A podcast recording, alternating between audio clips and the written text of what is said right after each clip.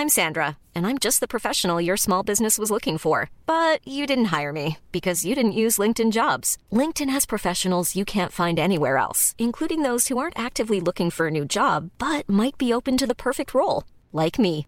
In a given month, over 70% of LinkedIn users don't visit other leading job sites. So if you're not looking on LinkedIn, you'll miss out on great candidates like Sandra. Start hiring professionals like a professional. Post your free job on linkedin.com/people today.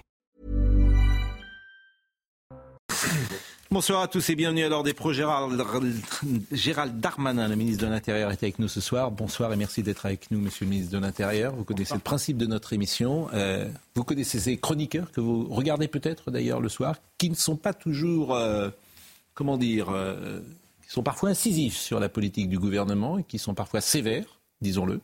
Et j'espère ce soir que le ton qu'ils ont d'habitude sera le même, qu'on pourra échanger ensemble, en tout cas sur des questions très fortes et qui intéressent beaucoup évidemment et qui inquiètent surtout beaucoup les Français aujourd'hui. Olivier D'Artigol est avec nous, Jérôme Béglé, euh, Geoffroy Lejeune et Gilles William Gornadel. Place à l'émotion et au recueillement ce matin. Vendredi matin, vous le savez, un jeune homme de 20 ans fiché pour radicalisation a poignardé à mort un professeur de français dans un lycée à Arras. Est-ce qu'on a euh, ce soir des informations sur l'enquête telle qu'elle se déroule? C'est le parquet national antiterroriste qui est, qui est saisi, qui a saisi d'ailleurs la, SDAT euh, et la, DGSI pour faire, pour faire l'enquête. Donc c'est le, procureur national qui va communiquer, mais euh, à ma connaissance, il y, a, encore des gardes à vue voilà, qui vont permettre, euh, je l'espère, de pouvoir faire toute la lumière sur cette, cette terrible tragédie et avoir une pensée, bien sûr, pour cette famille, pour ces trois filles et bien sûr pour toute la, la commune d'Arras et les blessés. Et ce que je sais, euh, Monsieur Pron en tout cas, c'est que les enseignants et le personnel administratif du lycée ont été d'un grand courage et qu'ils ont euh, évité euh, un massacre et que l'intervention extrêmement rapide et très professionnelle de la police euh, à Arras, en moins de 4 minutes, a montré aussi qu'on savait, malgré le drame, être au- rendez-vous de ces, de ces difficultés, de ces crises, et empêcher qu'il y ait davantage de morts. Et celui qui aujourd'hui est interrogé, qui est toujours en garde à vue, je crois, a gardé le silence, il n'a pas dit un mot. Je ne peux pas faire de commentaires. Alors évidemment, euh, dans cette affaire, ce qui a frappé, c'est l'historique de la famille Mogoulklof. Euh, Mohamed Mogoulklof, sa famille ont bénéficié, je dirais, d'un système français d'une certaine manière. Ils sont arrivés sur le territoire en 2011 et le pédigré de cette famille interroge. Le père était fiché S, il a été renvoyé en 2018 pour violence conjugale. Il est revenu ou pas en France en 2019 Moi, j'ai pas cette information. Je sais qu'aujourd'hui, euh, il n'est pas en France. Hmm. Il a une interdiction de revenir sur le territoire Mais national. il avait été expulsé en 2018. Il a été expulsé, bien Bon. sûr. Il était euh, effectivement fiché S. Il a été expulsé fin 2018, à ma connaissance. Et il- n'est pas en France au moment où nous parlons. Et il a une interdiction de retour sur le territoire national. C'est-à-dire qu'il ne pourrait pas se présenter aux frontières sans que nous l'acceptions, évidemment. Le frère est incarcéré, Condamné pour apologie de terrorisme. Mais ce qui nous intéresse, c'est ce qui se passe en 2014, en février 2014. La famille, à ce moment-là, habitait Rennes. Elle avait été déboutée euh, du droit d'asile. Ce jour-là, la préfecture autorise l'expulsion. À 6 heures du matin, c'est le 18 février 2014, la police aux frontières interpelle la famille. Un avion est spécialement affrété. La famille doit quitter la France. Et à ce moment-là, vous avez des associations, dont le MRAP, qui se mobilisent toute la journée. Et au final, la préfecture d'Ille-et-Vilaine, le soir, cède et remet en liberté cette famille. Donc on a l'impression d'un système français qui autorise, en l'occurrence, euh, cette famille Mokouklof Et le ministère de l'Intérieur aussi, hein, et le ministère de. 2014. Oui, alors, mais j'imagine que quand la... à ce moment-là, ça mérite peut-être un petit. Mais j'imagine que quand la préfecture d'Ille-et-Vilaine donne, euh, cède, c'est parce que le ministre de l'Intérieur, c'est ce qu'a dit Manuel Valls d'ailleurs. C'est que le ministre de l'Intérieur, c'est le ministre de l'Intérieur qui décide. Sur instruction milita- ministérielle. Alors, ce que Et je... ça, ça choque évidemment les Français qui disent mais comment est-ce possible? Et je suis sûr que vous-même vous êtes choqués. Ah bah, c'est extrêmement choquant. Alors après des pressions politiques, des pressions d'associations, des pressions médiatiques pour euh, que la police française fasse pas son travail et euh, puisse euh, ne pas exécuter des reconduites à la frontière, j'en ai tous les jours comme ministre de l'Intérieur. D'ailleurs, c'est souvent parfois les mêmes personnes qui nous disent vous n'êtes pas assez dur et demandent des régularisations. Donc euh, bien sûr, c'est très difficile pour les préfets, c'est très difficile pour les policiers de le comprendre et c'est donc très difficile pour les Français. Dans, dans ce drame, euh, effectivement, vous avez raison. Je pense que c'est la continuité de, de 10 ans de difficultés. Cette famille qui vient de Russie arrive sur le territoire national. On sait qu'elle est tenante de l'islamisme radical. on le sait. Elle arrive euh, lorsque la droite est en responsabilité. Il y a un premier QTF, un premier reconduite à la frontière, Mm. déjà, qui est mis pour les parents euh, et qui n'est pas exécuté quand la droite est en responsabilité. Euh, On est en parce que- 2011. parce que c'est pas facile à faire, bien évidemment, je suis bien placé pour le savoir, mais euh, c'est une première euh, évidence. Ensuite, il y a euh, des demandes d'asile qui sont faites par les parents. L'OFPRA fait bien son travail. L'OFPRA, c'est euh, l'agence qui s'occupe euh, d'écouter les demandes d'asile. Elle le refuse l'asile aux parents. La CNDA, c'est-à-dire la Cour de justice qui juge ce que fait l'OFPRA, donne raison euh, à l'OFPRA, pas d'asile. Du coup, il y a donc une deuxième reconduite à la frontière qui est euh, effectuée à un moment où on a des relations correctes avec la Russie. Parce qu'il y a des moments où on a des difficultés à travailler avec un pays quand on est en guerre. Là, ce n'est pas le cas. Et donc euh, l'État, le ministère de l'Intérieur fait bien son travail. Une fois que les recours sont épuisés, on est en 2014, il y a les deux parents, les enfants. À ce moment-là, le terroriste a 10 ans, donc c'est bien des parents dont il s'agit, notamment le père qui est connu euh, pour radicalisation, qui est connu pour violence en effet intrafamiliale, est arrêté euh, par la police. Euh, on affrète un avion entre la Bretagne et le centre de rétention administrative de- du Ménil-Amelot pour le départ vers la Russie où on a les laissés-passer consulaires.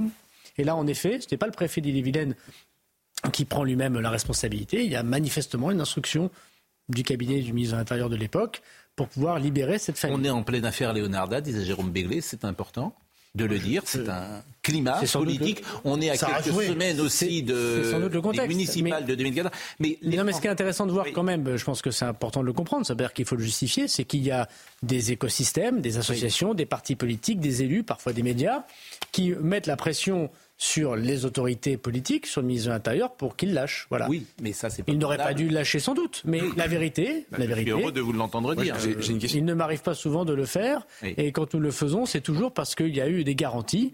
Et là, c'est effectivement pas, il n'y avait pas de garantie à apporter. Manuel Valls se défend sur ce dossier précisément. Moi, je l'ai eu au téléphone ce week-end pour lui demander ce qui s'était passé, en disant ce genre de dossier ne remontait pas jusqu'à mon bureau. C'est tout à fait vrai. Pardon? C'est tout à fait possible. Et j'allais vous poser la question, vous par exemple, est-ce que ça arrive sur votre bureau? Est-ce que euh, vous prenez personnellement la décision dans ce genre de cas aujourd'hui, vu que le, le- le- le problème est devenu euh, important, ou est-ce que ça échappe encore à- à- aux politiques en fait? Moi, la consigne que je donne, c'est pas de régularisation. Donc, euh, la consigne de mon conseiller en charge de l'immigration et des préfets, je fais une, réunion de préfets par semaine, c'est pas de régularisation. Euh, nous régularisons, au nom de la circulaire de M. Valls, 7000 personnes pour le travail en France. Et il y en a 20 000 qui sont régularisés euh, chaque année pour ce qu'on pourrait appeler un regroupement familial qui ne correspond pas aux critères. Depuis que je suis ministre de nous l'avons beaucoup resserré. Alors, il se peut, c'est tout à fait vrai, que dans des cas très précis, il y ait des demandes de régularisation que nous accordons.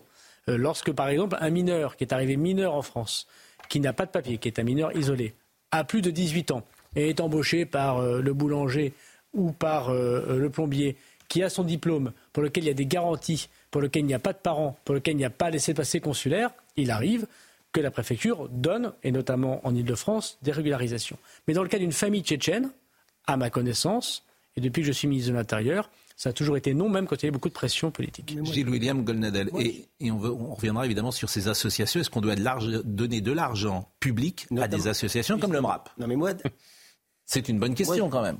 C'est une question. Moi, je voudrais poser, savoir si le ministre partage ma colère.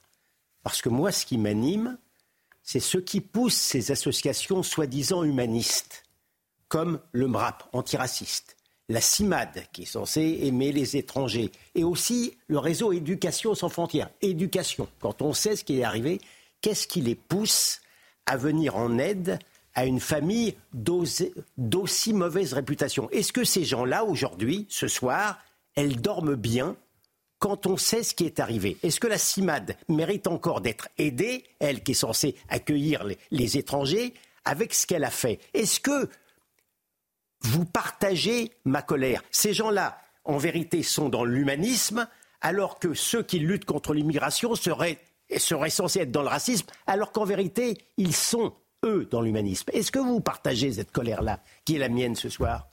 Non, quand il y a un attentat islamiste et qu'une famille pleure, euh, tout un pays pleure un professeur, évidemment que je suis en colère. C'est pour ça que je fais de la politique, pour changer les choses. La question que vous posez, il faut la poser évidemment à ces associations.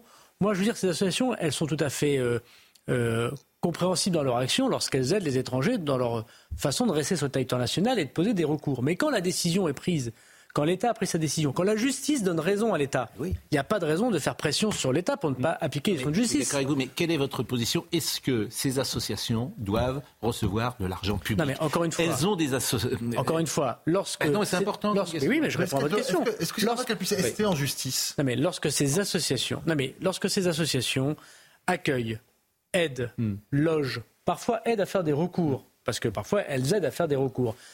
Moi, je peux toujours euh, avoir euh, mon opinion personnelle sur ce qu'elles peuvent faire. Est-ce que c'est abusif, Hmm. pas abusif Mais c'est la démocratie. Il faut accepter des gens qui ne pensent pas comme vous. Évidemment, puissent aussi être aidés. Ouais, mais lorsque l'État, mais lorsque l'État, c'est pas la question. Non, mais c'est- peuvent vivre avec leurs cotisations, avec leurs adhérents. c'est- ce n'est Moi, pas- ce qui m'ennuie, c'est l'argent public. ce n'est pas la question. Ce n'est pas la question de cette famille en l'occurrence, puisque là, l'État euh, non seulement a pris ses responsabilités et que les recours de justice ont donné raison à l'État.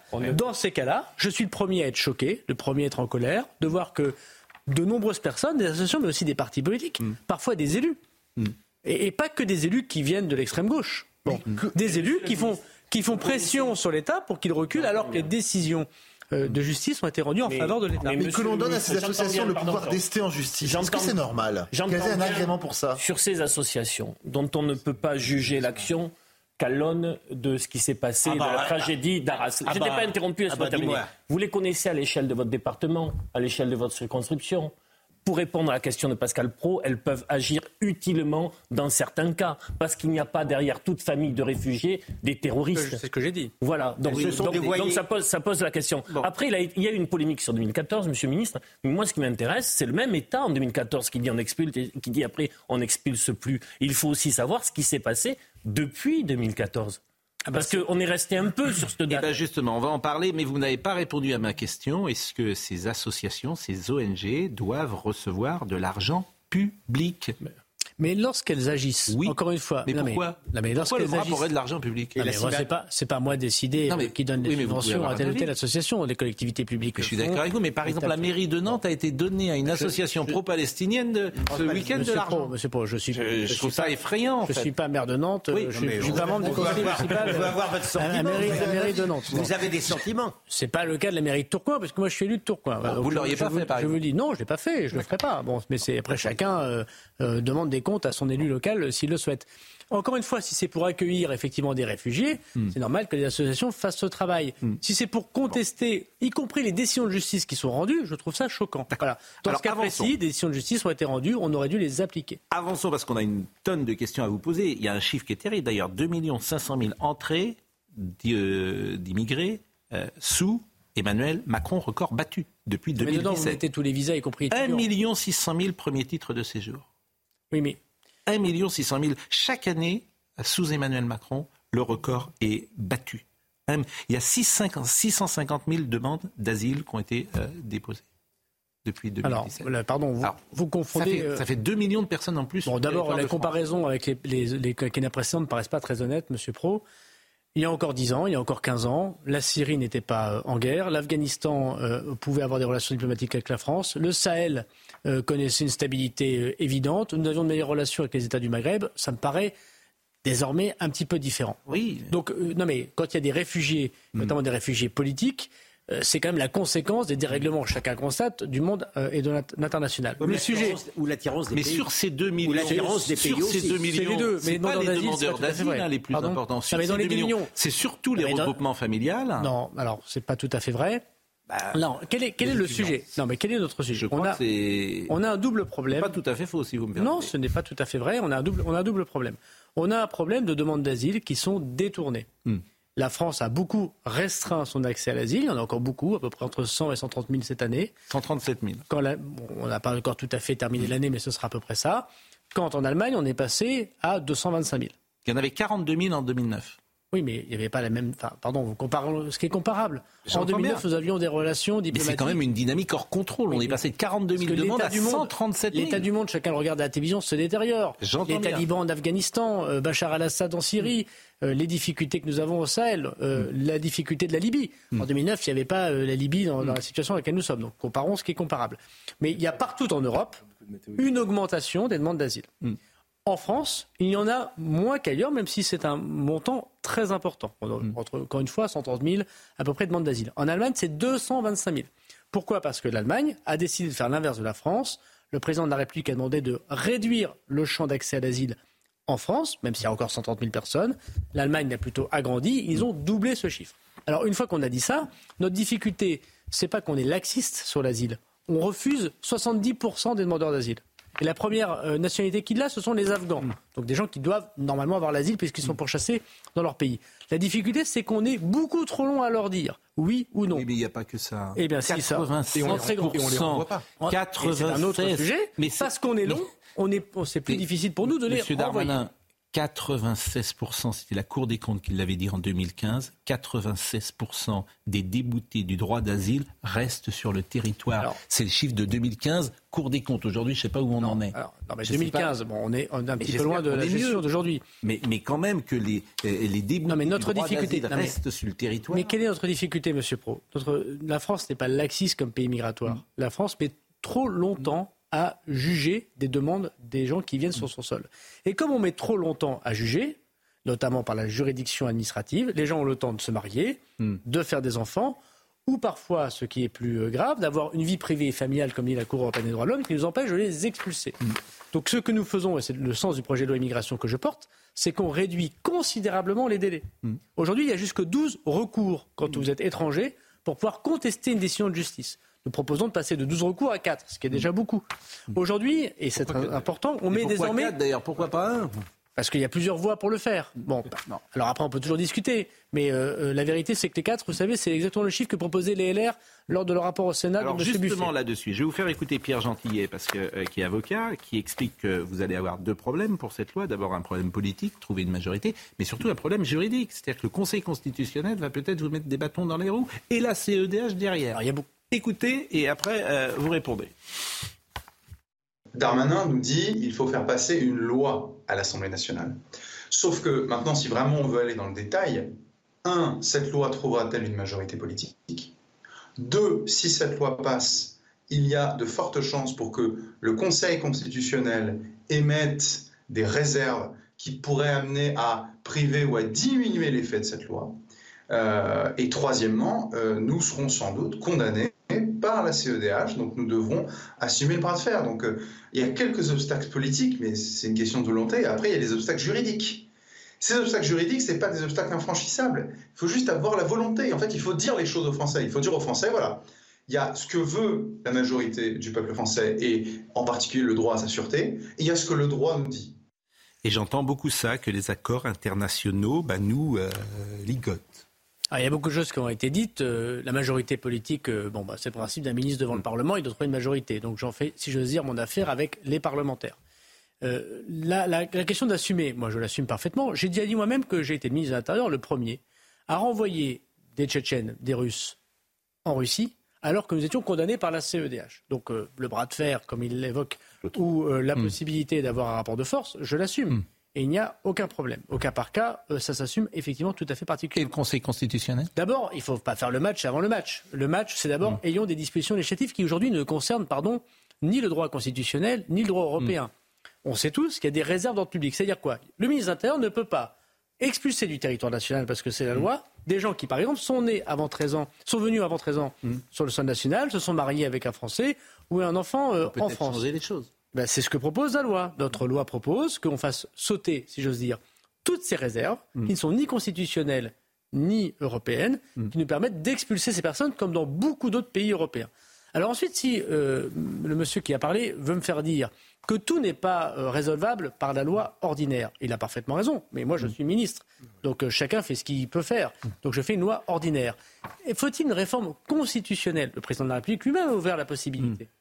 On sait tous, mais il ne faut pas mentir aux Français non plus, que ce n'est pas en claquant les doigts qu'on a une réforme constitutionnelle.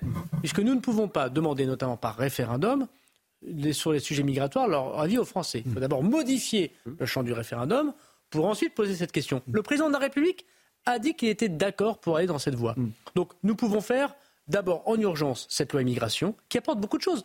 Par exemple, quelqu'un qui refuserait demain d'être soigné par un médecin homme ou femme, je n'ai pas les moyens de lui retirer son titre de séjour. Je ne peux pas le faire. C'est scandaleux. Dans la loi, on demande de le faire. Par exemple, euh, je vais proposer comme amélioration dans le texte immigration, aujourd'hui, vous savez, on garde les gens en centre de rétention trois mois. Mmh. Le droit européen dit jusqu'à 18 mois. Mmh. Je vais proposer que les gens qui sont fichés S, qui sont des délinquants puissent rester mm. jusqu'à 18 mois dans les centres de, de rétention. Ça, on peut le faire, c'est conforme à l'Europe. Ensuite, c'est vrai, si on veut aller beaucoup plus loin, il faut peut-être réformer la Constitution. D'ailleurs, euh, vous parlez euh, du service médical, si j'ose dire. Euh, il y a 30 000 titres de séjour en France qui sont accordés pour des soins médicaux. On est, paraît-il, un des seuls pays au monde. Oui, c'est ce, que je, ce que je voulais dire. Alors, c'est que 30 000 personnes, mais est-ce que vous allez continuer ou pas? Alors, bien sûr, c'est très... très humaniste comme décision et, comme, et c'est très généreux. Mais est-ce que vous allez, dans la future loi, continuer d'avoir ces titres de séjour pour soins médicaux? Il y a plusieurs choses. D'abord, je trouve, je, je, je, quelque chose. D'abord, effectivement, c'est ce, que je me permettais de vous dire dans toutes les explications que vous donnez géopolitiques et qui sont parfaitement exactes. Il reste quand même que si j'étais afghan, je préférerais aller, par exemple, en France pour les soins médicaux gratuits. C'est quand même un argument attirant, malgré tout. Et puis, d'autre part, que de temps perdu par rapport à un, deuxième, un deuxième quinquennat. Et troisièmement, puisque mieux vaut tard que jamais, est-ce que pour ne pas, justement, pour pouvoir obtenir ce que je trouve d'excellent augure, ce que vous proposez, vous n'allez pas, et je crois que vous, en ce qui vous concerne personnellement, vous ne seriez peut-être pas totalement contre, renoncer au métier en tension? Ah, plusieurs choses dans ce que vous dites. Que de temps perdu. Bon, moi, ça fait plus d'un an d'immigration, hein, les métiers en tension. Hein. C'est peu d'immigration. L'immigration, de... mais l'immigration de travail, c'est peu de gens. Quoi, monsieur oui, mais c'est une ça ligne... paraît pas le problème numéro un. C'est une ligne rouge pour LR. Exactement. Monsieur le ministre veut sa majorité avec LR. Non, mais c'est important ce que, si j'ose dire ce que nous disons. Euh, ça représente combien sur l'immigration en pourcentage la demande des patrons, effectivement, de répondre à ces métiers en tension? Alors, vous avez posé plusieurs questions. Euh, la santé, l'immigration de travail, il ne faut pas tout mélanger, mais je veux bien répondre à votre question. Aujourd'hui, nous évaluons que les métiers en tension qui demandent une régularisation de mm. gens qui sont déjà sur le territoire mm. national depuis plus de trois ans. Il ne s'agit pas pour des gens, mm. il s'agit pas d'ouvrir comme le font les Canadiens. Si on prend l'exemple canadien, il ne s'agit pas d'appeler à ce que les gens viennent. Mais il y a des gens qui sont sur notre sol depuis de très nombreuses années, qu'on ne peut pas expulser parce qu'ils ont fait des enfants, parce qu'ils travaillent. C'est 7000 personnes par an si on fait la première évaluation. Donc ce n'est pas le problème numéro un. Mais moi je dis à mes euh, euh, collègues parlementaires, parce que je suis député mm. comme eux, on va trouver un compromis politique sur la loi. Mm. Euh, la proposition du gouvernement est sur la table, on mm. va en discuter et on trouvera un compromis politique, j'en suis certain, parce que personne ne comprendrait qu'on ne donne pas au ministre de l'Intérieur les moyens d'expulser les personnes dangereuses ou de simplifier le droit. Nous sommes d'accord. Cependant. Aller un peu plus loin, le compromis, c'est-à-dire que ces articles sortent de la loi. Et vous, ah, le compromis, notre véhicule derrière. Le compromis, euh, c'est pas la reddition d'un camp ou d'un autre. Le compromis, quand on veut, quand on envoie aux Français hmm. une majorité qui n'est pas absolue, et quand euh, les partis de gouvernement disent discutons avec le gouvernement, j'espère bien que le hmm. compromis, euh, c'est pas la reddition d'un côté ou de l'autre. Moi, en tout cas, je suis très ouvert au compromis. C'est tellement vrai que hmm. dans la disposition, pour répondre à la question sur la santé du gouvernement, il n'y avait pas la réforme de l'aide médicale d'État, c'est-à-dire la santé pour les personnes irrégulières euh, gratuites hmm. en dehors des soins d'urgence.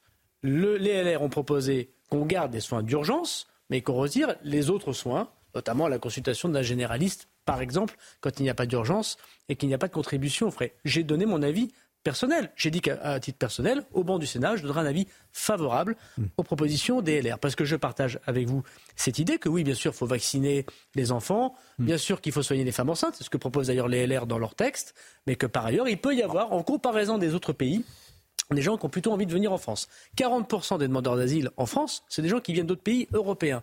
Ce pas des gens qui viennent directement de Syrie ou d'Afghanistan. C'est des gens qui, effectivement, changent de pays pour demander l'asile. Et donc, il faut lutter contre ça. Donc, c'est dans l'esprit de fermeté et de compromis qu'avec les centristes du Sénat et LR, on devrait voir un compromis. L'urgence, à mon avis, justifie qu'on s'entende. Dans les points bloquants, il y a l'article 3 de la Convention européenne des droits de l'homme qui stipule que ne peuvent pas être expulsés des étrangers dans leur pays, donc s'ils subissaient là-bas des peines ou des traitements dégradants.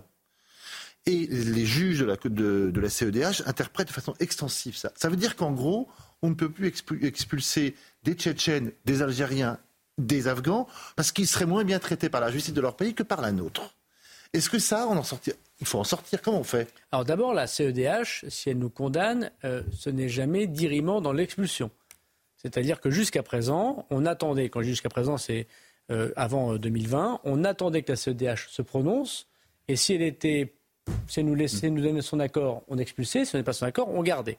Alors qu'on n'est pas obligé d'attendre, c'est pas suspensif à CEDH. Donc moi, ce hmm. que je fais depuis que je suis ministre de l'Intérieur, à la demande du président de la République, c'est pas que je vais le faire, c'est que je le fais. Euh, nous expulsons des personnes et la CEDH se prononce a posteriori, et elle prend un arrêt. Elle condamne la France à quelques milliers d'euros lorsque c'est le cas, mais nous expulsons quand même. Donc c'est pas parce que la CEDH prend des arrêts, euh, nous les respectons évidemment, nous en tenons compte, mais enfin on a quand même expulsé euh, la personne. Alors ensuite, il y a un deuxième sujet, c'est que nous avons aussi constaté qu'il y a des gens qui ont une protection d'asile sur le territoire national et qui repartent parfois dans les pays dans lesquels ils se disent pourchassés. C'est notamment le cas des ressortissants tchétchènes. Nous avons des cas où des personnes ont l'asile parce qu'ils sont persécutés dans leur pays et ont une maison euh, secondaire, je caricature évidemment, ou retournent euh, dans leur pays. Évidemment, ça, ce n'est plus possible. Il y a une disposition que je vais proposer au Sénat qui est de dire si quelqu'un repart dans son pays qu'il a quitté pour des raisons évidemment euh, de, per- de persécution religieuse ou de persécution euh, politique, eh bien évidemment, on lui retire l'asile, parce qu'on ne peut pas à la fois demander l'asile en France et retourner dans son pays de temps en temps. Bon, euh, on va parler euh, des manifestations pro-palestiniennes. C'est vrai que je vais essayer de traduire par une euh, expression extrêmement triviale, et on vient de vous écouter pendant une vingtaine de minutes sur ces sujets. Les Français ont le sentiment que c'est une usine à gaz. Que les gens rentrent en France euh, euh, sans, sans autorisation, euh, qui restent euh, une Mais c'est pas. Mais c'est pas le cas. Alors, Oui, par bah, contre, ce qui est vrai, ont- non, mais par ils contre, ce qui est ont vrai, ce Monsieur Pro, sentiment que pour Monsieur- les Pro. c'est une usine à gaz, que les associations euh, humanitaires euh, freinent, que les médias Monsieur Pro. le disent aussi, et que, alors j'entends toutes vos réponses techniques, précises, politiques, mais effectivement, les uns et les autres ont du mal. Vous pouvez ajouter, Pascal, à ce que vous avez dit, Oui. l'impuissance, on, on entend souvent, enfin, on commente souvent ça, l'impuissance du politique. Vous, d'ailleurs, vous avez euh, très, ré- très régulièrement euh, été victime de ça. Je prends quelques exemples. Dans le cas de l'expulsion de l'imam Hussein, vous avez dû aller vous battre devant, je sais Mais pas. on a gagné à la fin. C'est bien, mais attendez, mais vous avez dû On pourrait s'en réjouir, même. cas- Bah oui, c'est parce que c'est dur la politique. Dans le, cas, dans le cas de Mayotte, vous avez été aussi dans un premier. Oui, mais on a gagné aussi. Je sais bien, mais ce que je veux juste vous dire, c'est. Que de temps perdu. Je, je pense, et c'est Alors- pas, c'est pas juste vous. hein, Alors, je voudrais Permettez-moi de dire deux choses. oui, non, mais mais- deux choses très rapides. D'abord, un, c'est vrai, parle- et je partage la frustration des Français. Mais je veux dire deux choses. Un, dans quel autre pays d'Europe Hmm. on fait mieux que nous? Est-ce que le Brexit, ça a permis d'être plus Danemark. efficace Le Danemark. Non, c'est pas vrai. Il n'y a pas, il y a pas. Mais ce n'est pas Ah, vrai. J'ai vu par exemple Non, euh, ce n'est pas vrai. Par exemple, sur les pays tiers du Danemark, c'est-à-dire l'idée qu'on se met d'accord avec le Rwanda, il n'y a pas eu une personne à envoyer. Donc arrêtons cette communication J'ai vu que- qui ne correspond pas à la réalité. Et pardon. Enfin, on vient, euh, moins- pardon, au Danemark. Pardon, pardon. On, on va moins Danemark. Pardon, la- hein. euh, ils avaient beaucoup. Non, mais Ah c'est ouais. une comparaison qui est absurde parce qu'ils avaient beaucoup, beaucoup, beaucoup accueilli pendant la crise syrienne. Donc évidemment, les chiffres sont moins bons aujourd'hui. Bon. Et deuxièmement, Madame Mélanie ne me paraît pas plus efficace euh, que la France. Mais vu deuxième que- sujet, pardon, vous avez raison, Monsieur Equissen, j'ai mis grosso modo six mois. Hmm. Vous avez tout à fait raison sur honnêtement. Sur Ombouchou, j'ai mis à peu près euh, quatre mois. Hmm. Mais la vérité, c'est que je me suis battu. Et on a obtenu à la fin. Et oui, c'est difficile. Mais la politique, ça se fait pas en un claquement de doigts. C'est difficile. Vous passez six mois de votre Eh ben, je mets une imam. énergie. Je passe pas six mois que sur un imam radicalisé, mais je peux vous dire, je veux dire aux Français que tous les cas dangereux qui sont sur mon bureau, moi je me bats. Et même si c'est dur, même si c'est difficile, à la fin on l'obtient. Vous avez raison, c'est trop long. Et c'est pour ça que je demande un texte, parce que le ministre de l'Intérieur, il applique la loi, pour que ce soit plus rapide, plus efficace, plus ferme. Et là, comme av- avec les associations, par rapport aux syndicats de la magistrature qui essayent de vous pourrir la vie, vous n'avez pas un sentiment un Il y a beaucoup de gens qui essayent de me pourrir la Oui, vie. oui, euh, oui. Mais moi, comme je me bats pour les Français et que je sais ce qu'ils veulent, me semble-t-il, en tout cas la majorité d'entre eux, ils veulent plus de fermeté. Et ben, je suis là pour appliquer plus de fermeté. A- avançons avec les manifestations pro-Palestine. Moi, j'ai vu ça jeudi soir, j'étais effrayé. J'ai trouvé même que la presse n'en parlait pas euh, suffisamment euh, vendredi matin. J'ai vu 4000, 3000 personnes, place de la République, crier euh, Israël assassin, crier sioniste terroriste. C'est en France, c'est des Français, aujourd'hui, élevés sans doute sur le sol de France, qui euh, sont. euh, qui crient cela. Deux choses. D'abord, les manifestations, vous voulez les interdire, mais vous n'avez pas les moyens, au fond, de les interdire. Donc, est-ce qu'il ne vaudrait mieux pas, finalement, les autoriser Mais à la limite, je suis pas contre parce que au moins on voit qui est qui et, et- et qui fait quoi et qui parle de quoi. Donc c'est assez intéressant, c'est un miroir de la société française. Donc je me dis, c'était la position d'ailleurs de Génie Bastier sur ce plateau qui disait vendredi, faut pas interdire finalement les manifestations. On les laisse. Bon. Et puis ça, c'est pas nouveau. Je citais ce matin un papier, en l'occurrence de Bruno Roger Petit, qui est aujourd'hui à l'Élysée, qui en 2014 rapportait une manifestation Mort aux juifs. Euh, place de la République, de la même manière où Manuel Valls n'avait rien dit, où François Hollande n'avait rien dit, et où le mm, porte-parole de l'époque, euh, Monsieur Le Foll, avait dit c'est quand même un peu déplorable ce qui s'est passé. Donc on- là aussi, on a perdu du temps, c'est-à-dire qu'on voit ce qui se passe sur le terrain de France. Ces gens-là sont français, comme vous et moi, et ils crient Israël assassin. Bah, ils ne sont pas tous français, mais vous avez raison. Premièrement, d'abord, nous sommes le seul pays à avoir interdit non pas des manifs pro-palestiniennes. Moi-même, je suis pour un État euh, palestinien. Mais objectivement, c'est pas c'est des une manif c'est- pro-Hamas. C'est une manif pro-Hamas. Oui. pas la même chose. Voilà, demain. Oui, comment Non, non, mais, non, non. le dire, mais Oui, mais comment il- faire non, mais la distinction il- il- il vous Ces manifestations, sont- ils ne vous diront ces pas manifestations se sont déroulées. D'ailleurs, elles ont toutes été les interdictions validées par le juge administratif. Pour le coup, la justice a suivi l'intégralité des décisions du ministre de l'Intérieur parce qu'elles se sont déroulées dans un contexte où euh, les Israéliens ont subi des attaques terroristes qui les touchaient. Si jamais dans quelques jours il y avait des mobilisations pour la population civile palestinienne, ce n'est pas évidemment le même moment, euh, la même, euh, la même euh, ambiance. Bon. Ouais. Un, deux, elles ne se sont pas tenues, ces manifestations. Pardon de vous le dire, mais la manifestation que vous évoquez, il y a eu une quinzaine d'interpellations, il y a eu 800 verbalisations. Et comme vous l'avez constaté dans vos images, très rapidement, les policiers ont évacué toutes ces personnes. Regardez ce qui se passe dans tous les pays autour de nous. Il y a des dizaines de milliers de personnes dans les rues de. Londres.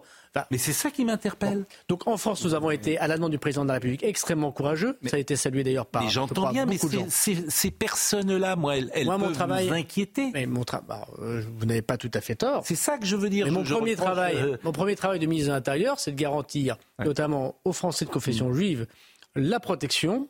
Mm. Et il y a beaucoup d'actes antisémites en ce moment, de leur lieu de culte, de l'école de leurs enfants. Évidemment qu'on n'entend pas euh, mort aux juifs dans les rues de Paris comme c'était le cas auparavant. J'ai signé une trentaine d'articles 40. Mais je veux aussi dire euh, à vous, Monsieur Pro, que lorsque j'ai proposé la dissolution du collectif Palestine vaincra, euh, parce que nous pensions qu'ils étaient à l'origine d'un certain nombre d'attaques très fortes contre la nation et notamment de haine des juifs. Je regrette qu'en référé, le Conseil d'État nous ait donné tort. Il y a bientôt, dans quelques jours, D'où mon dossier à au fond. Non, bah, c'est l'état de droit. C'est l'état de droit. On a le droit d'avoir, on a le droit d'avoir des recours dans la décision de ministre de la Justice, Sauf de y a- l'Intérieur. sauf qu'il y a de Mais je constate, Ce que vous appelez je de constate aujourd'hui que c'est les collectifs Palestine Macra qui appellent à ces manifestations et qui évoquent sa haine que euh, vous appelez d'Israël. état de droit est parfois interprété par les C'est pas ce que j'appelle, c'est ce que nous Non, appelons de tous. faiblesse. Mais il y a une Non, pas, non, non, pas ça. C'est idéologie. Idéologie de certains magistrats qui ne sont pas sur À la fin, ligne. à la fin, me semble-t-il, euh, nous gagnons. C'est toujours très long. Mais enfin, on est, on est quand même assez content. Juste un mot, On est quand même assez content d'avoir un avocat en garde à vue. Bon, l'état de droit, c'est pas non plus un euh, truc Bruno acheté. Retailleau a euh, tweeté tout à l'heure. Juste un mot, s'il vous plaît. Pardonnez-moi. Bruno Retailleau a tweeté tout à l'heure. J'ai déposé au Sénat avec plusieurs présidents de groupe une résolution pour condamner les crimes du Hamas et soutenir les Israéliens. Elle devait être discutée mercredi, mais j'apprends avec stupéfaction que le gouvernement refuse de la mettre à l'ordre du jour. Je ne suis pas informé, je, je ne sais pas. J'ai une question. Moi, personnellement, je voterai une une résolution question, comme celle-là le sans problème. Que proposez-vous aux personnes qui condamnent le Hamas et ses abominations, qui veulent la solution à deux États, qui veulent que l'État d'Israël puisse vivre en paix et en sécurité, et qui vont vouloir, dans la période qui vient, exprimer de la solidarité par rapport à la société civile euh, palestinienne Ces personnes-là, Et bien sûr, ils ont tout à fait le droit de s'exprimer. Et alors, comment vont-elles pouvoir le faire?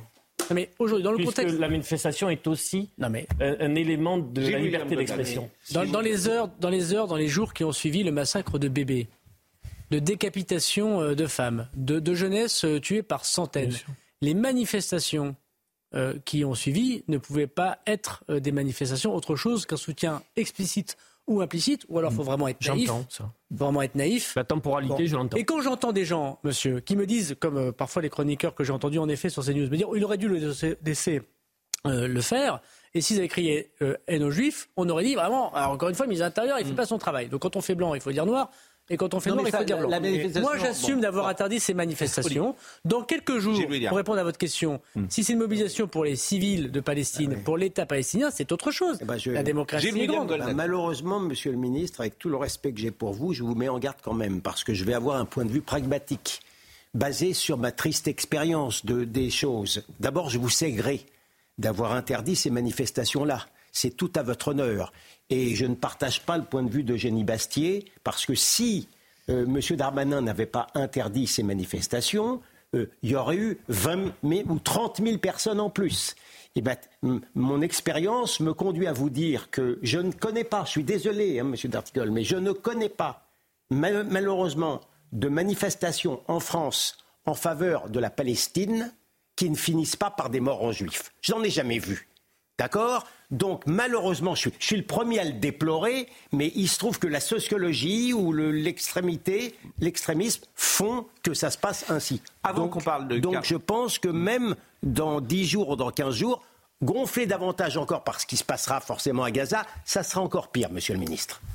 Avant qu'on évoque Karim Benzema qui a tweeté, ça aussi c'est intéressant. Juste un mot, parce que j'entends des maires dire euh, quelque chose que va vous dire le maire de Montélimar. Euh, beaucoup de maires m'interpellent là-dessus sur les fichiers S, puisque le préfet, évidemment, euh, sait qui est fichier S, mais pas, pas les maires. Pas les élus locaux. Écoutez, écoutez ce maire de Montélimar, il vous interpelle. Nous souhaitons, et je souhaite particulièrement, pouvoir accéder au fichier S pour pouvoir être un vrai maillage de sécurité pour mes concitoyens. Vous faites un travail avec la police nationale, les renseignements territoriaux, mais à notre niveau, nous sommes prêts, les municipalités, à vous accompagner dans ce combat, cette guerre, j'ose l'avouer, contre les risques d'attentats. Nous souhaitons protéger nos concitoyens et pour cela, la question se pose aujourd'hui. Les fichiers S, pouvez-vous les communiquer aux autorités locales afin que nous puissions travailler avec vous et pour anticiper tout attentat possible? Ben non. Moi, j'ai été maire. Je n'ai jamais demandé ça à mon préfet.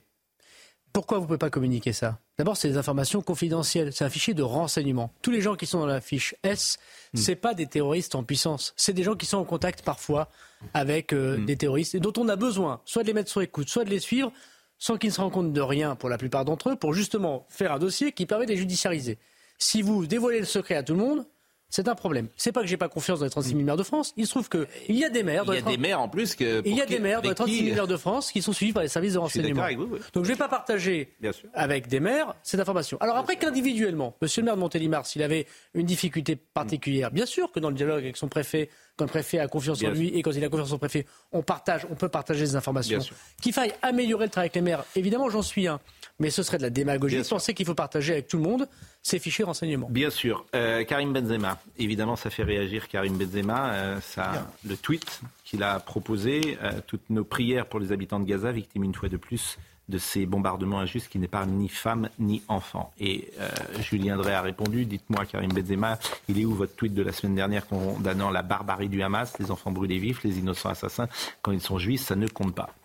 Bien sûr que les mots de Karim Benzema, euh, c'est pas tant les mots qu'il a écrits qu'on peut lui reprocher que ceux qu'il n'a pas écrits. C'est ce que dit d'ailleurs euh, à géométrie variable. Julien Bon, en même temps, c'est un signe qu'il envoie à une communauté. Euh, il joue, Rappelons qu'il joue en Arabie Saoudite, c'est ça? Oui, c'est ça. Et puis une communauté en France. Bon, et en fait, je trouve que Karim Benzema, il illustre les fractures de la société française.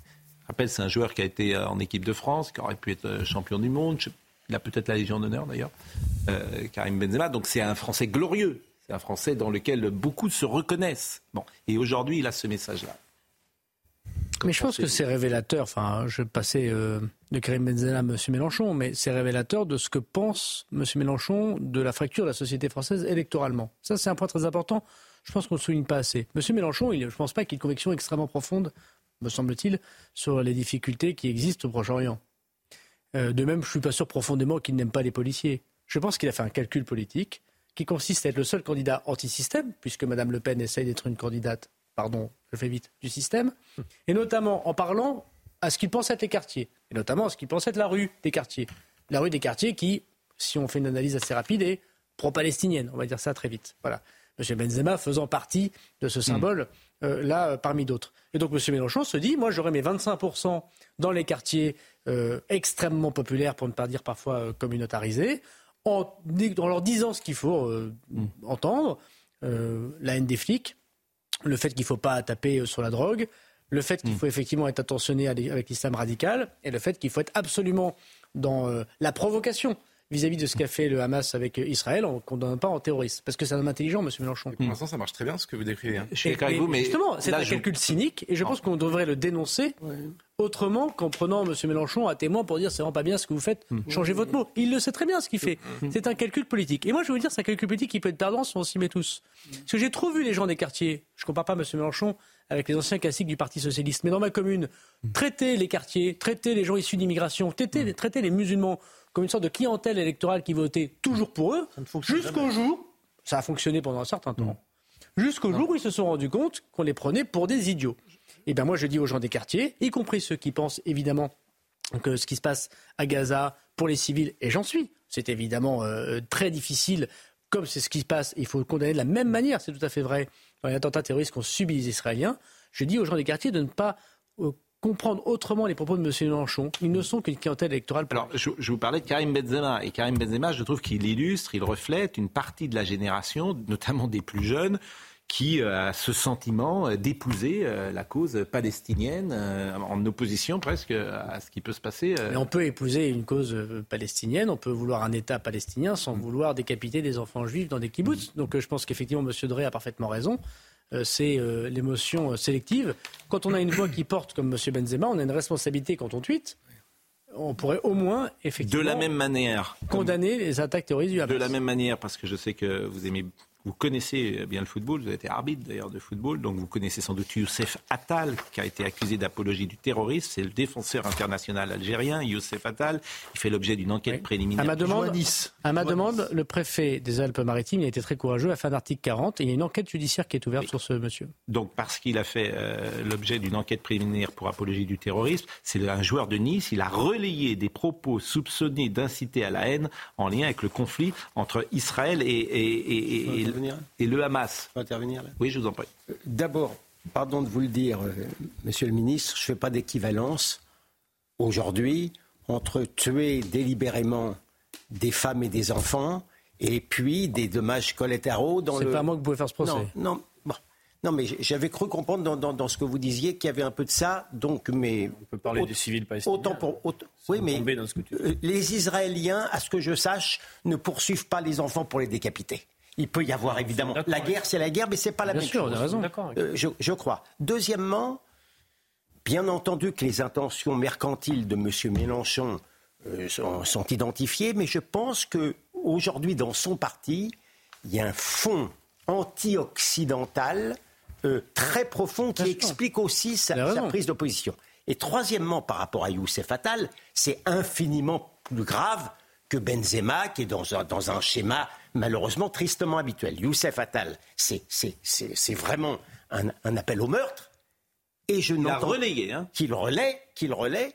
Et, et pour l'instant, je ne vois pas la réaction de votre collègue ministre des Sports. Il y a quelque chose qui m'échappe euh, euh, dans, cette histoire. Est-ce que vous pouvez me donner des explications là-dessus? La fédération a réagi. Hein. oui, mais le président de la fédération euh, a réagi. Effectivement, la ministre. Alors, j'ai pas. Je vous avoue que ma journée a été un petit peu longue. Je sais que vous avez. je peux vous dire qu'Amélie Oudéa Castera, c'est pas du genre à ne pas être ferme. Donc, je, je, ne sais pas quelle, est sa déclaration, quelle, quelle, sera sa déclaration, mais en tout cas, je sais qu'elle n'hésite pas. Ce que je peux vous dire, moi, c'est qu'au nom du gouvernement, puisque c'est quand même pas tellement sujet sportif qu'un sujet d'ordre public et, et, de condamnation du terrorisme. J'ai appelé le préfet des Alpes-Maritimes dès qu'on a eu connaissance de cela. Et nous avons fait l'article 40 et je constate que Hugues Moutou a été suivi immédiatement par la justice puisqu'une enquête est ouverte au moment même, euh, quelques minutes après que l'article 40 ait été déposé sur le bureau du procureur. Et de la même manière, la militante palestinienne Mariam Abou Daka est assignée à résidence dans les Bouches du Rhône. Euh, elle devait d'ailleurs intervenir à l'Assemblée nationale. et, fait retirer son visa. Oui, mais incroyable. En fait, s'il n'y avait pas eu elle est intervenue à l'université de Lyon. Hein. C'est ça. S'il n'y avait pas eu euh, ce drame absolu, ce professeur mort, euh, et s'il n'y avait pas eu une La projection du film avait lieu et son Exactement. Et non, c'est pas tout à fait vrai. Bah si. Non, je vais vous expliquer peut-être si vous me le permettez. Je vous en prie. Madame, euh, cette, dame qui fait partie d'un mouvement politique à action terroriste incontestablement est arrivée sur le sol national et que nous la recherchions. Mmh. Évidemment, en général, ce genre de personne qui avait un visa donné par, d'ailleurs, qui est passé par, par l'Égypte, nous la recherchions pour l'assigner à résidence et pour lui euh, euh, euh, confiner le fait qu'elle doit rester à résidence pour ne pas participer aux conférences pour lesquelles de nombreuses universités ou de nombreux partis politiques l'ont invitée. D'ailleurs, partout où elle passait, elle n'a pas pu, pour une partie d'entre elles, mmh. participer à ces conférences, puisqu'on les a interdites à chaque fois systématiquement, parfois pas toujours accompagnées par le juge administratif, c'est un autre sujet. Là, on a su où elle était. Les policiers sont allés la voir, lui ont retiré son visa, l'ont assigné à résidence, et nous devons la reconduire dans son pays. Sauf que son pays, qui est aujourd'hui la Palestine, est en guerre. C'est pas très simple de renvoyer quelqu'un, sauf à passer par Israël, et que nous discutons avec les Et elle était l'invitée de Madame Soudet, euh, je crois, qui est euh, de la France Insoumise. Alors, je voulais vous interroger sur ce qui se passe à Bruxelles euh, en ce moment, simplement comme je n'ai pas de précision d'une fusillade qui se serait déclarée. C'est Benjamin euh, qui euh, me euh, dit ça, me glisse ces mots à, l'oreillette. Il y aurait deux morts, me dit Benjamin mais je ne sais pas si c'est un acte terroriste ou, si c'est... c'est le quotidien Le Soir qui sort cette information. Il y aurait une fusillade ce soir dans le boulevard d'Ypres, qui est donc dans plein centre de mm. Bruxelles.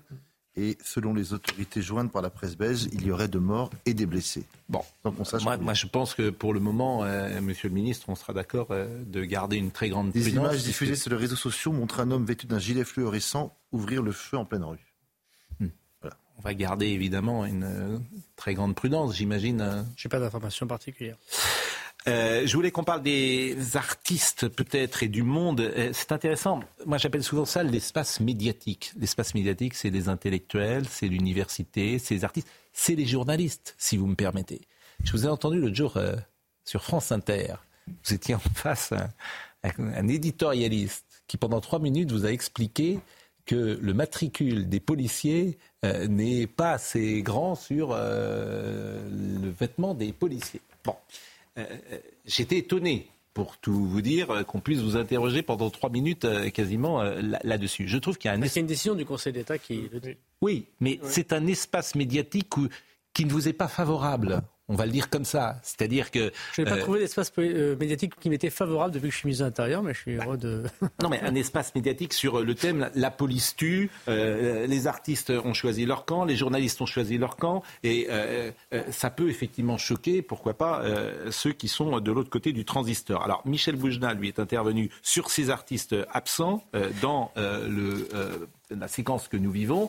Et c'est très intéressant parce qu'ils étaient présents sur l'Ukraine, ils allaient au théâtre avec un drapeau de l'Ukraine, mais là, pour des raisons qu'il faut euh, peut-être expertiser, ils sont aux abonnés absents sur ce qui se passe euh, ils ont peur, en, fait, Israël. Pas que ça. On peut le dire comme ça. Mais écoutez Michel Boujna et, je, et, Monsieur le ministre, vous nous donnerez votre avis. Il faut arrêter avec ces histoires. C'est pas à nous de parler. Moi, j'ai envie d'entendre les gens qui sont pas juifs. Ben, il y en a qui pouvaient pas. Il y en a qui sont en deuil. Il y en a d'autres, je sais pas. Hmm. Je comprends pas. Euh, Gad Elmaleh, on l'a pas vu. Je suis en colère. Habitant, on l'a pas vu. Enfin, tous ces gens-là. Hein absolument. Euh, euh, Kev Adams non plus. Ouais. Euh, je suis un peu en colère. Ils, ont, ils doivent avoir peur. Au-delà de ça, hmm. où ils sont les mecs et les femmes qui disaient, qui se sont coupés une mèche de cheveux pour, défendre les femmes iraniennes? Où sont les types qui portaient des drapeaux ukrainiens? Moi, je, je, fais, je joue au théâtre à ce moment-là, à la VAR, au moment de l'Ukraine j'avais un drapeau. Ou, et puis, et puis il, se passe un drame en Arménie en ce moment. Il y a très peu de gens qui en parlent. Nous, nous en parlons parce que ça voudrait dire qu'il y a une différence hmm. entre la mort euh, euh, des, des, des, femmes iraniennes et la mort euh, des Ukrainiens tués par les Russes et, et, et, et, les enfants décapités par, par, par le Hamas. On a le sentiment hein, qu'il y a deux poids, deux mesures dans cet espace médiatique sur tous les sujets, sur Israël euh, bien sûr, sur les policiers bien sûr. C'est-à-dire que quand euh, un, policier euh, tue, ce qui a été le cas, ce jeune Naël, policier qui est toujours d'ailleurs en prison aujourd'hui. Oui, je ne sais pas si le policier tue. en l'occurrence, il est aujourd'hui accusé d'homicide. Mais moi, je ne suis pas juge, je suis procureur de la mm. République. On va laisser les gens le, le dire. Bon, en, tout cas, à ce moment-là, euh, il y a beaucoup d'artistes ou de personnalités qui ont parlé du petit ange pour euh, Naël, et puis les mêmes, on ne les entend pas euh, lorsque, en Israël, il s'est passé ce qu'on a vu. Ce policier, d'ailleurs, qui n'a toujours pas été entendu par un juge d'instruction, ce policier qui est toujours en prison, et c'est vrai que ça peut choquer qu'il soit toujours en prison alors qu'il était dans l'exercice de sa, sa mission. Ça s'est passé au mois de juin, et on est au mois d'octobre.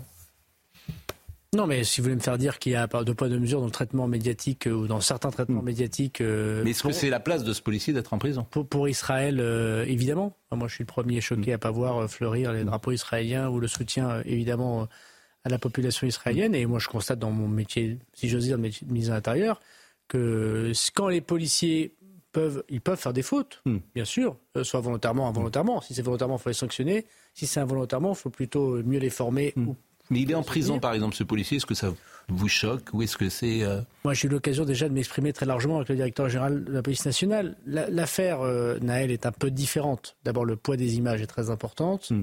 Euh, et par ailleurs, il y a un doute très important sur les conditions d'intervention de la police. Ça ne veut pas dire que je les condamne par avance. Ça veut dire que je pense qu'il y a un doute très important. J'ai dit moi-même dès les minutes qui ont suivi. Il y a d'autres affaires où je me suis toujours dit que c'était un peu étonnant qu'on puisse euh, mettre en détention préventive des policiers ou des gendarmes agissant dans le cadre de leur fonction. C'est pas quand ils sont dans leur hmm. fonction, quand ils euh, ont des problèmes, évidemment, ils doivent aller en prison comme tout le monde. et qu'ils ont, ils ont une garantie de représentation, qui ne font pas pression sur les témoins. Je vois pas très bien ce que ça a apporté de le faire. Bon, je dois souligner que c'est extrêmement rare. Oui.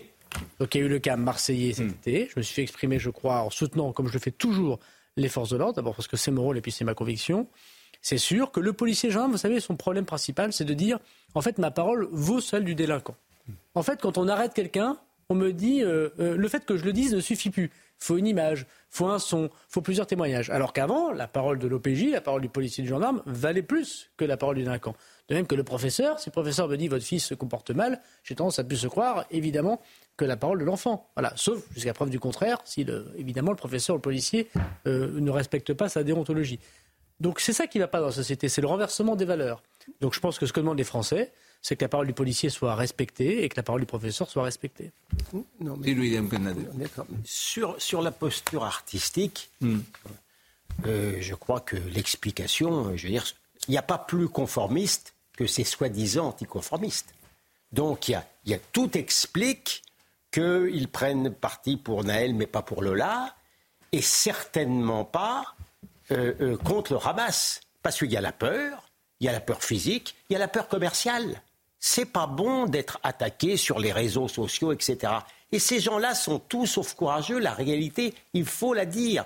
Donc c'est une sorte d'imposture intellectuelle. Euh, je ne vois pas d'autre explication. Amélie Oudéa Castera avait réagi. Elle avait dit euh, Je salue l'ouverture par le parquet de Nice d'une enquête préliminaire pour apologie du terrorisme et provocation publique à la haine ou à la violence et à raison d'une religion déterminée. Concernant Youssef Attal, elle fait suite au signalement conjoint de Christian Estrosi et du préfet avec lequel j'avais pu échanger dès hier matin. Je me félicite que le Conseil national éthique de la Fédération française de football, comme c'est son rôle, se soit emparé des faits. Des instances disciplinaires de la Ligue nationale de football sont désormais saisies du dossier. Euh, donc, Dont elle- acte. Dont acte. Pas toujours désespéré de tout. Voilà. Euh, on a C'est une ministre très ferme, Amélie Oudéa Castera. Je peux le voir. euh, à la fois dans l'organisation de la Coupe du Monde de rugby, vous pouvez constater qu'elle se déroule bien. En tout cas, du point de vue de la sécurité, je ne parle pas du match d'équipe de France Oui. hier. Vous l'avez vu? Oui, je l'ai vu, parce que je m'intéresse au sport euh, désormais comme euh, les- pour les Bleus, mais les Bleus qui sont en Vous dehors étiez du au terrain. match hier soir? Oui, mais je m'intéresse aux Bleus qui sont en dehors du terrain, moi, en ce moment. Donc, euh, j'ai quand je bien- serai plus bon. de l'Intérieur, je regarderai le terrain. Et vous avez regretté évidemment cette défaite. Vous avez un avis peut-être sur cette euh, défaite? Est-ce Je- que vous, je- je- comme d'autres, vous trouvez que l'arbitrage n'a pas été à la Non, hauteur? moi, je vais vous dire, je vais vous dire quelque chose. Ouais. J'ai trouvé que les, les policiers et les gendarmes, depuis le début de cette Coupe du Monde de rugby, font un travail formidable et permettent Mm. d'accueillir le monde entier sans problème. Bon. Alors justement, la transition est parfaite parce que les Jeux Olympiques arrivent. Et je voulais qu'on termine peut-être par ça parce que ça nous inquiète les JO, forcément. D'abord, on se dit tout simplement, est-ce que c'est vraiment le moment d'organiser des JO Pardonnez-moi de le dire comme ça. Je pense traduire euh, euh, la pensée de pas mal de gens qui se disent, mais on va, euh, dans ce monde qui est déjà particulièrement insécure, prendre le risque, avec une cérémonie d'ouverture qui sera visiblement pas dans un champ fermé, qui va être ouvert à tous les vents, de déployer des milliers de gendarmes qui vont être euh, sur euh, cette affaire pendant des semaines. Euh, est-ce que c'est le moment de- d'organiser ça ou est-ce qu'il faut euh, imaginer une autre cérémonie d'ouverture peut-être? Non, la France est un grand pays et est capable d'organiser une très grande cérémonie d'ouverture. Moi, il y a un mois et demi, je lisais euh, les journaux, je regardais la télévision, peut-être votre chaîne, et je me dis oh le pape à Marseille, ça va être compliqué. Hmm. Le roi et la reine d'Angleterre prend trois jours, ça va être compliqué. La Coupe du Monde de rugby, ça va être compliqué. Je- Il n'y avait pas Israël. hein. Mais je constate. je Il n'y avait pas. Israël. Le pape à Marseille pendant deux jours, c'était pas très évident. Il n'y avait pas Israël. Euh, le pape était dans les quartiers nord. Bon, euh, le roi et la reine d'Angleterre, ils sont pendant trois jours été l'invité de la France dans plusieurs villes de province. Et la Coupe du Monde de rugby, encore une fois, il faut faire attention jusqu'au bout, se passe dans de très bonnes conditions, alors qu'il y a Israël, alors qu'il y a beaucoup de difficultés, alors qu'il y a toujours un risque terroriste extrêmement élevé. Mais si nous refusons de vivre, bah, les terroristes ont gagné. Si nous refusons euh, d'ouvrir les salles de spectacle, de boire des verres en terrasse, euh, d'organiser les Jeux Olympiques, les terroristes ont gagné. La France a des grands services de renseignement. Elle a de grands partenariats avec ses services étrangers. Elle a des policiers, des gendarmes courageux. Et vous savez quoi? Je passe grosso modo un tiers de mon temps à organiser ces Jeux Olympiques. Et ce sera une belle fête. Et Un ce tiers de votre temps. Oui, parce qu'il faut organiser beaucoup de choses pour organiser la cérémonie des Jeux Olympiques et les Jeux Olympiques. Ce sera une belle fête. Ce sera aussi la démonstration que la police la gendarmerie française seront au rendez-vous, comme ils l'ont été par la Coupe du Monde de on a, on a besoin de mettre 45 000 forces de l'ordre. Enfin, vous avez mis 45 000 forces de l'ordre sur le, territoire pour euh, arrêter les émeutes. Je crois que la semaine dernière, vous avez mis 10 000 euh, policiers devant les synagogues pour que les juifs puissent aller prier sans être trop, trop inquiétés. Moi, enfin, quand je vois tout ce que vous êtes obligé de faire mm. aujourd'hui, j'ai le sentiment qu'on vit vraiment, on est passé dans la phase d'après de la prédiction, vous savez, de Gérard Collomb, de, de, passer de côte à côte à face à face. On a vraiment le sentiment que c'est un pays qui, s'il n'y avait pas du bleu partout, et c'est ce que vous faites euh, dans ce genre de, de contexte, ne pourrait pas vivre en fait sans qu'il y ait des drames. Alors si vous voulez me faire dire que le métier de policier de gendarme et que la vocation de ministre de l'Intérieur c'est difficile, je... Non, c'est parce que je si je voulais, raison. Si je voulais résumer ce que j'entends, monsieur le ministre, et je sais que évidemment c'est très difficile la fonction que vous avez, celle du président de la République également, mais si, si je voulais résumer en une phrase, c'est que j'ai entendu tout le week-end des gens dire oui, euh, les mots sont fermes, ça fait 10 ans, 15 ans que les mots sont fermes et rien ne change. Voilà. C'est pas le cas.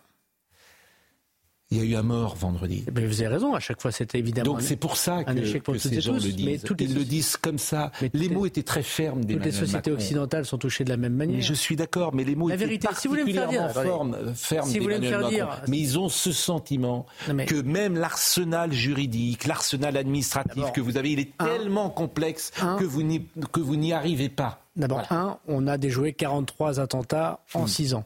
Tous les deux mois, nous déjouons des attentats. Ce matin encore, la DGSI intervient tôt le matin pour empêcher quelqu'un peut-être de passer à l'acte ou de partir sur un théâtre d'opération. Voilà. Donc nous le faisons tous les jours. Nous avons interpellé, nous avons interpellé depuis depuis 2017 euh, plus de 1500 hmm. personnes, 1500 personnes en lien direct ou indirect avec des actions terroristes, du financement de terrorisme ou d'apologie du terrorisme. Nous avons, depuis que je suis ministre de l'Intérieur, expulsé 922, jamais la France n'avait hmm. fait ça, étrangers radicalisés. Nous avons fermé 1100 établissements islamistes. Et depuis euh, quelques semaines, hmm. je m'intéresse particulièrement, M. Benzema est en lien, on le sait tous, notoire avec les frères musulmans, nous attaquons à une hydre qui sont les frères musulmans parce qu'ils donnent un djihadisme d'atmosphère, comme le disait Gilles Kepel. Par contre, si vous me dire que depuis 15 ou 20 ans, pour des raisons d'immigration, d'urbanisme, hmm. d'intégration ratée, euh, de manque de fermeté, de moyens de services de renseignement, on a des difficultés comme toutes les sociétés occidentales, vous avez parfaitement raison, et c'est pour ça que je me bats tous les jours. Et c'est pour ça aussi, les gens ont le sentiment que nous avons pris du retard. Le rapport au bain datait de 2004 et qu'il disait ce qui se passe aujourd'hui, les signes étaient là, et qu'effectivement, il y a eu un déni longtemps des politiques. Mais, il y a aussi des politiques. Hein. Il y a aussi, il y a aussi des mesures courageuses qui ont été prises par les gouvernements, quels qu'ils soient. L'interdiction du voile à l'école publique, ou l'interdiction de la baya, seule la France l'a prise en Bien Europe. Sûr. Très sincèrement, le discours bon. excellent que vous tenez aujourd'hui, celui qui le tenait le même il y a dix ans, il était diabolisé. En tout cas, je vous remercie euh, d'être venu, d'avoir, entre guillemets, joué le jeu de notre petite assemblée et des questions qu'on peut être posées, nous ne faisons que poser en fait des questions que les gens se posent. bien évidemment, hein. on est la traduction euh, euh, de, des téléspectateurs qui sont devant leur poste. Donc je vous remercie grandement. Maintenant, ça va être Monsieur Ben Kemoun qui va nous donner le programme. Et euh, ensuite, euh, nous pourrons vaquer à nos occupations en écoutant Olivier, bien sûr. Et vos occupations, c'est de regarder le meilleur de l'info, évidemment. Monsieur vous, dire. vous le savez, Monsieur le ministre aussi. Non, on va revenir on va remettre dans, dans, dans, le contexte, évidemment, les propos de Gérald Darmanin. On va revoir les, les images de l'hommage à la fois à Dominique Bernard et, et, Samuel Paty. On va continuer à poser des, des questions et, et, commenter ce qui s'est passé aujourd'hui. Puis cette alerte à la bombe qui a vraiment perturbé à Arras, qui a perturbé les élèves, qui a perturbé les profs qui, qui voulaient rendre euh, hommage à, à Dominique Bernard. Euh, et on reviendra également sur le reste de, l'actualité qui a été dense aujourd'hui. Et puis si on a des infos de Bruxelles, parce que ce soir, c'est euh, euh, deux morts à, Bruxelles dans des conditions qu'on ne sait pas exactement, on vous les donnera évidemment. Jean-Luc Lombard était à la réalisation, Ludovic Liebar était à la vision. Merci à Jean-François Couvlar qui était au son, Benjamin No, Marwan Saïr et Florian Doré étaient avec nous. Toutes ces émissions sont retrouvées à CNews, sur cnews.fr. Rendez-vous demain matin. Bonne soirée. Mom deserves the best, and there's no better place to shop for Mother's Day than Whole Foods Market. They're your destination for unbeatable savings, from premium gifts to show-stopping flowers and irresistible desserts. Start by saving 33% with Prime on all body care and candles. Then get a 15-stem bunch of tulips for just $9.99 each with Prime. Round out Mom's menu with festive rosé, irresistible berry chantilly cake, and more special treats. Come celebrate Mother's Day at Whole Foods Market.